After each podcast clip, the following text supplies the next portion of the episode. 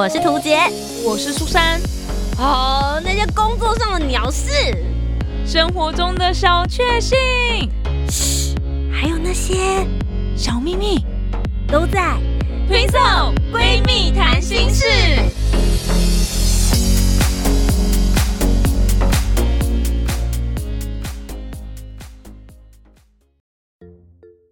Hello，大家好，我是涂杰，我是苏珊，我们是 Twinso。听受闺蜜谈心事，秋天就是要吃海鲜，太棒了！螃蟹吃起来，耶！今天呢，要来跟大家分享的是算是基隆渔港小旅行。嗯，那虽然说是小旅行啦，但我个人就是很 focus 在吃海鲜这件事情。哇，我光是听海鲜两个字就觉得。口水要留下来了。那因为我这一次刚好是因为有邀约，然后就去了基隆一趟。那因为我跟医生都非常喜欢吃海鲜，所以我们就。在一天，就在中午的时候，我们去一个海港，然后晚上又再去一个渔港，就连续吃海鲜，然后就也刚好发现说，最近就是秋天的时间，所以蟹种呢越来越越来越多。现在是肉质最鲜美、最丢席的时候，所以想说刚好来跟大家分享一下，究竟应该要怎么样子来吃蟹，或是怎么样子来挑螃蟹啦。因为我觉得有蛮多人。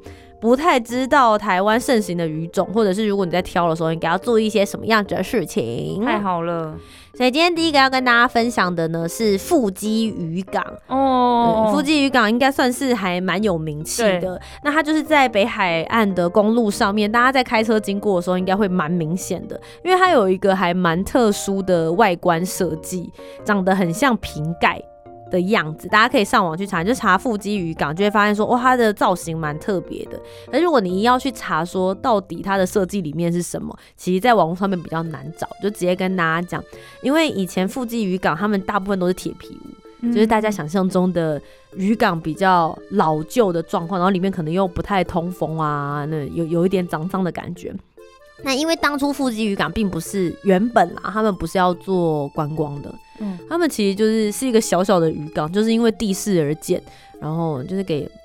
就是当地的妈妈或阿妈们，就是大家要买菜的时候，就来这个渔港买当地新鲜的鱼货，然后就带回家给他煮给他的家人或小孩喝鱼汤而已，根本就没有打算要开放给观光客。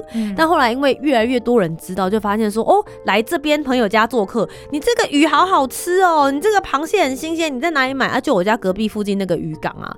然后哎，这个来做客的人就又去了那个渔港，后来就声名大噪，越来越多人去。后来他们就在二。二零一三年的时候吧，他们就决定要重新规划，所以他们就对国际的设计师发出了邀请，就是我们现在有一个比稿大赛。我们要重建这个腹肌渔港。如果大家对于这边有任何的想象，你们就可以画好你们的稿，然后送过来。那我们比稿第一名的，我们就会就是邀请你来去做这个的全权做所有的设计，然后就把你的想象去打造出来。那当时呢，就有一个呃西班牙的建筑师叫 Vincent，他的设计呢就受到了当年的一个青睐。我刚刚不是讲说他长得很像瓶盖嘛？对我那个时候就没有看。任何查资料之前，我就跟医生那边猜这到底是什么意思啊？然后我就说，嗯，医生说他看起来像倒过来的香菇，倒过来香菇。对。然后我们俩在那边看老半天，就最后我们查完之后才发现，它是五十顶的墨西哥帽。五十顶哦，五十顶的墨西哥帽的造型，所以上面会是一根直直的，就是我刚刚讲我说长得很像瓶盖的地方，然后下面会是一个圆弧形的图案，所以伊森才会觉得说它长得很像倒过来的香菇。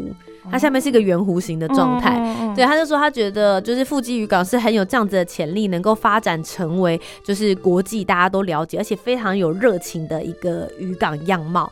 那同时之间呢，刚好下面有一个帽檐的位置，是可以让里面的渔人遮风挡雨，还要防日晒，再加上它的钢制结构，所以就会变得其实是还。空气的状况会非常非常的通风，所以不会有大家想象中的那种渔港里面的味道。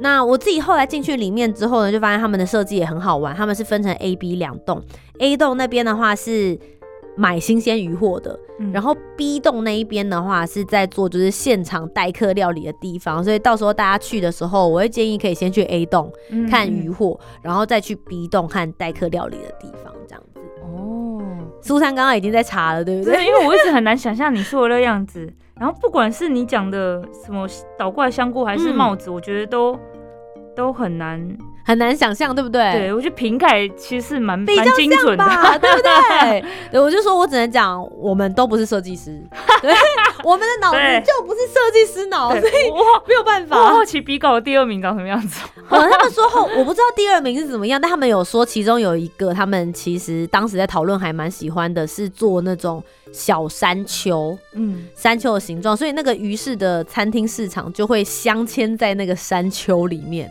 对他们也会觉得说哇，那就是有山又有海，感觉也是一个还蛮大自然的造型。那个时候他们其实很犹豫，到底要用哪一个，就最后选了墨西哥帽了。嗯，我自己个人是觉得蛮特别，我在讲有点过分，但就是觉得嗯蛮特别的。我们的脑子果然跟设计师想的。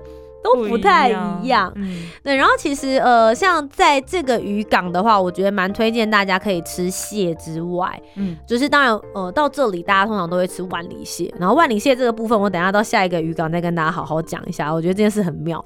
但在这边的话，大家其实也可以吃一些当地的鱼种，比如说像是黄斑章鱼，然后龙虾，呃，或者是他们有一个很特别叫做木瓜螺。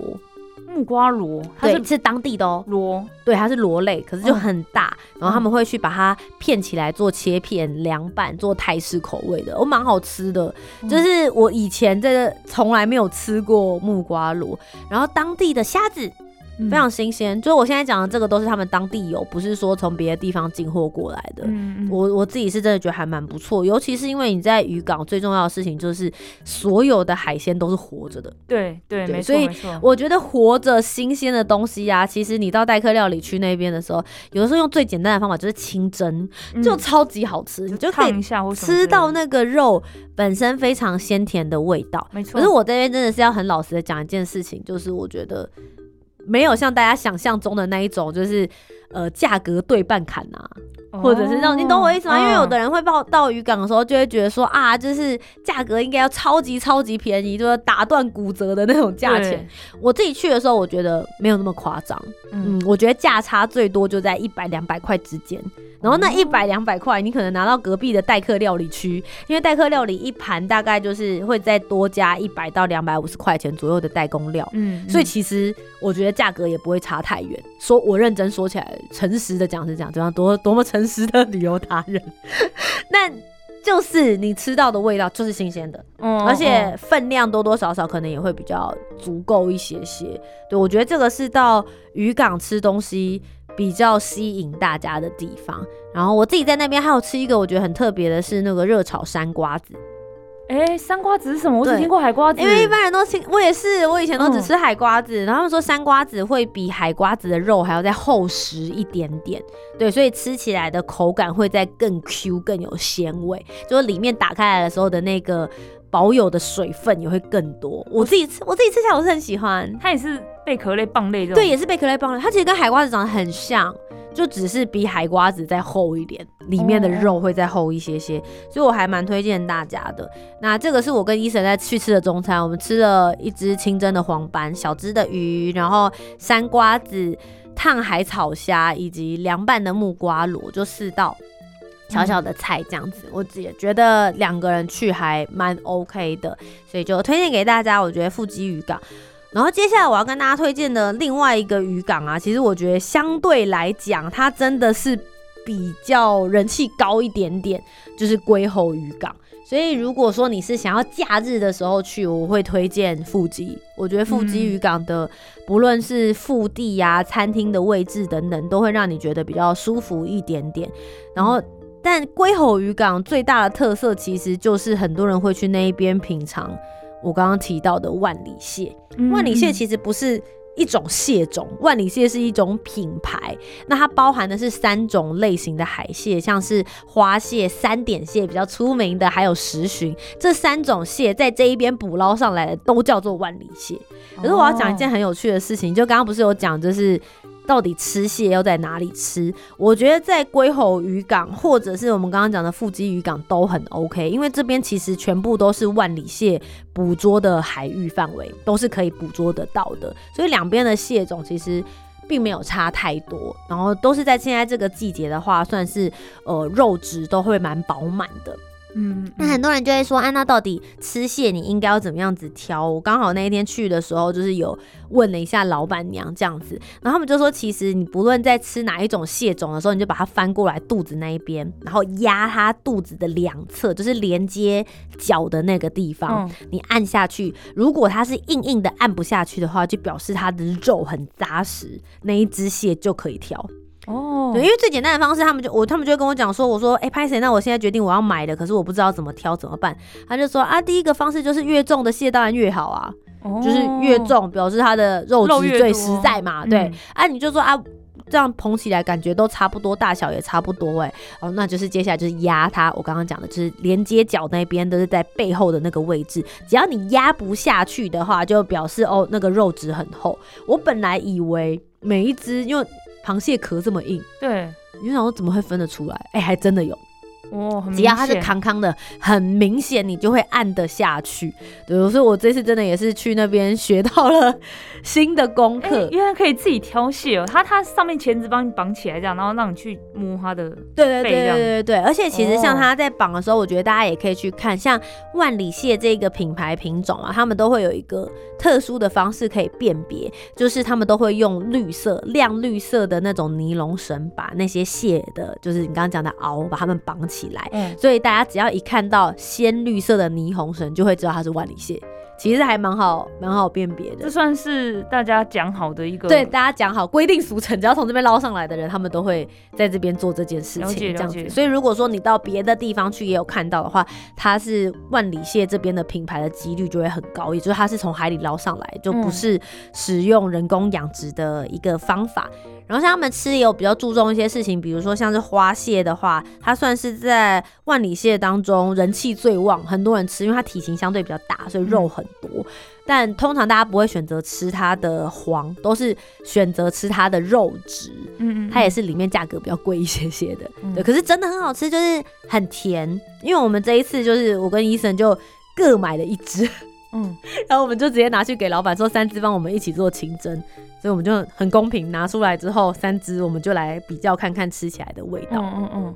然后像三点蟹就是吃黄的，就是你一定要吃里面的蟹黄。嗯。然后我就问老板娘说怎么看出来它里面有没有蟹黄？然后三点蟹超简单，你就是把它拿起来之后对着一下灯光，你就会看到它会有沿着那个壳，如果有一个 M 字形的阴影的话，就表示这只有黄。因为那个黄都会分布在那个壳的边边，嗯嗯嗯，对，然后你就看到有 M 字形的话，就表示它是，对，那如果没有看到很明显的，就表示它黄没有很多，放快下去换一只。哦，对，我觉得蛮有趣的。然后最后一个就是石鲟，石鲟其实也是吃肉比较多，大部分都没有黄这样，可是它的肉我觉得是里面最扎实的，可是它的体型都很小，因为吃起来会比较辛苦。像我很不会吃螃蟹的人，就会觉得。糟糕，吃起来会有一点点累，所以就大家可以依照你自己喜欢的喜好，然后去挑你喜欢吃的蟹种。现在呃，我觉得尤其是螃蟹真的是有比较便宜。刚刚讲的鱼类啊、贝类可能价差不会太高，可是现在去吃蟹的话，我觉得算是真的是最好的季节。然后教了大家怎么挑选之后，大家就可以去。那我觉得台湾的渔港真的是很有良心啦。就像他们都会有一些规定，比如说正在抱卵的母蟹，他们如果捕到的话是会丢回海里的哦，嗯，或者是说它的呃某个体型，比如说不足八公分，那就表示他现在还是小孩子，吃了也没有什么肉，那你会影响整个生态的状况，他们又会把这些孩子们放回到海里面去。所以呃，我觉得基隆的这两个渔港给我最大的印象是，虽然他们是依海为生，可是他们很知道我。取之于海，我就要去思考海洋的永续。嗯，我觉得这个是我在不论是在跟当地店家聊天啊、讨论，甚至是他们在墙壁上面有些文宣的时候，他们都非常积极在发起的一个概念。我自己很开心啦，就是。呃，渔港能够变成有一个更多人去那边，然后干净、明亮、舒服，然后吃到新鲜的海鲜。同时，如果你带着孩子去，又能够有一些这种永续海洋的教育意义的话，我觉得就会是一个很棒的周末行程了。嗯，这个很棒哎！现在其实大家都一直在强调这个海洋永续发展的问题，因为真的太严重了。那个一就是我们可能很快就会没有鱼吃。它是一个很很快的事情，这样子。嗯，讲到吃螃蟹啊，其实我也不是很会吃，因为它不是那个身体里面一格一格嘛，对，那你就要拿那个汤，呃呃，算是一个挖的工具啦，对，把它挖出来，然后我就觉得好麻烦，然后熬也是，就要一定要把它敲到。很碎，你才办法把那个熬面肉拿出来吃。所以我其实没有这么喜欢吃螃蟹。我不是因为不喜欢吃它的肉，是因为觉得太麻烦。对。可是到了秋天的时候，我妈有时候也是会去菜市场买螃蟹回来吃这样子，然后我就会觉得很烦。有一次，我就觉得哦，我真的觉得吃这个一格一格，我每次吃到这个一格一格都觉得好烦哦。然后我爸妈就很认真的教我怎么吃螃蟹。嗯。那我想说，为什么要突然那么认真教我吃螃蟹？然后我就问了一句。在台湾不会吃螃蟹是很奇怪的事吗？我爸妈竟然异口同声，很奇怪。我说啊，什么台湾人都要吃会吃螃蟹，是不是？就是连怎么去分辨？以前我们不是从它的那个就是腹部那边去分辨公还母吗？哦，对对对，如果是三角形的是公的，顺便跟大家讲一下，圆形椭圆的就会是母的，这是非常基本的事情。这对于台湾人来说叫做非常，每个人都要知道。为什么啊？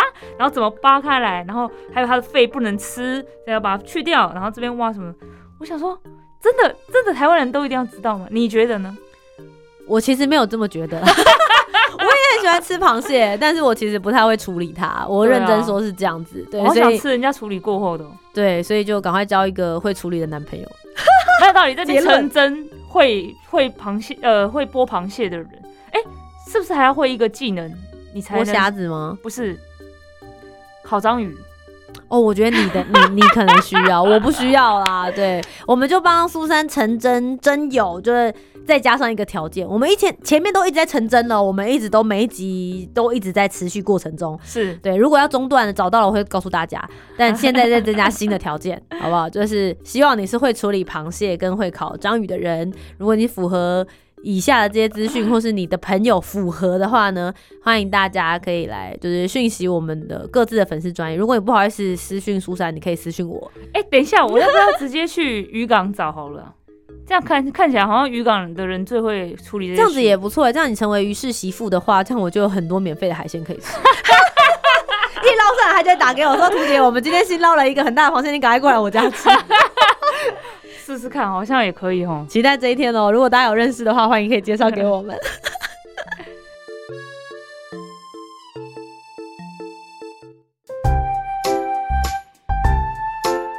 听完今天的讨论，如果你有更多不同面向的想法，也欢迎可以来留言告诉我们哦。Facebook、Instagram 以及 YouTube 频道搜寻“图杰”就可以找到我。那如果你搜寻“苏珊 Love Music” 就可以找到苏珊啦。记得帮我们留下五星的好评，订阅节目，在 Apple Podcast、Spotify、Sound 都可以听得到哦。听色闺蜜谈心事，我们下周见，拜拜。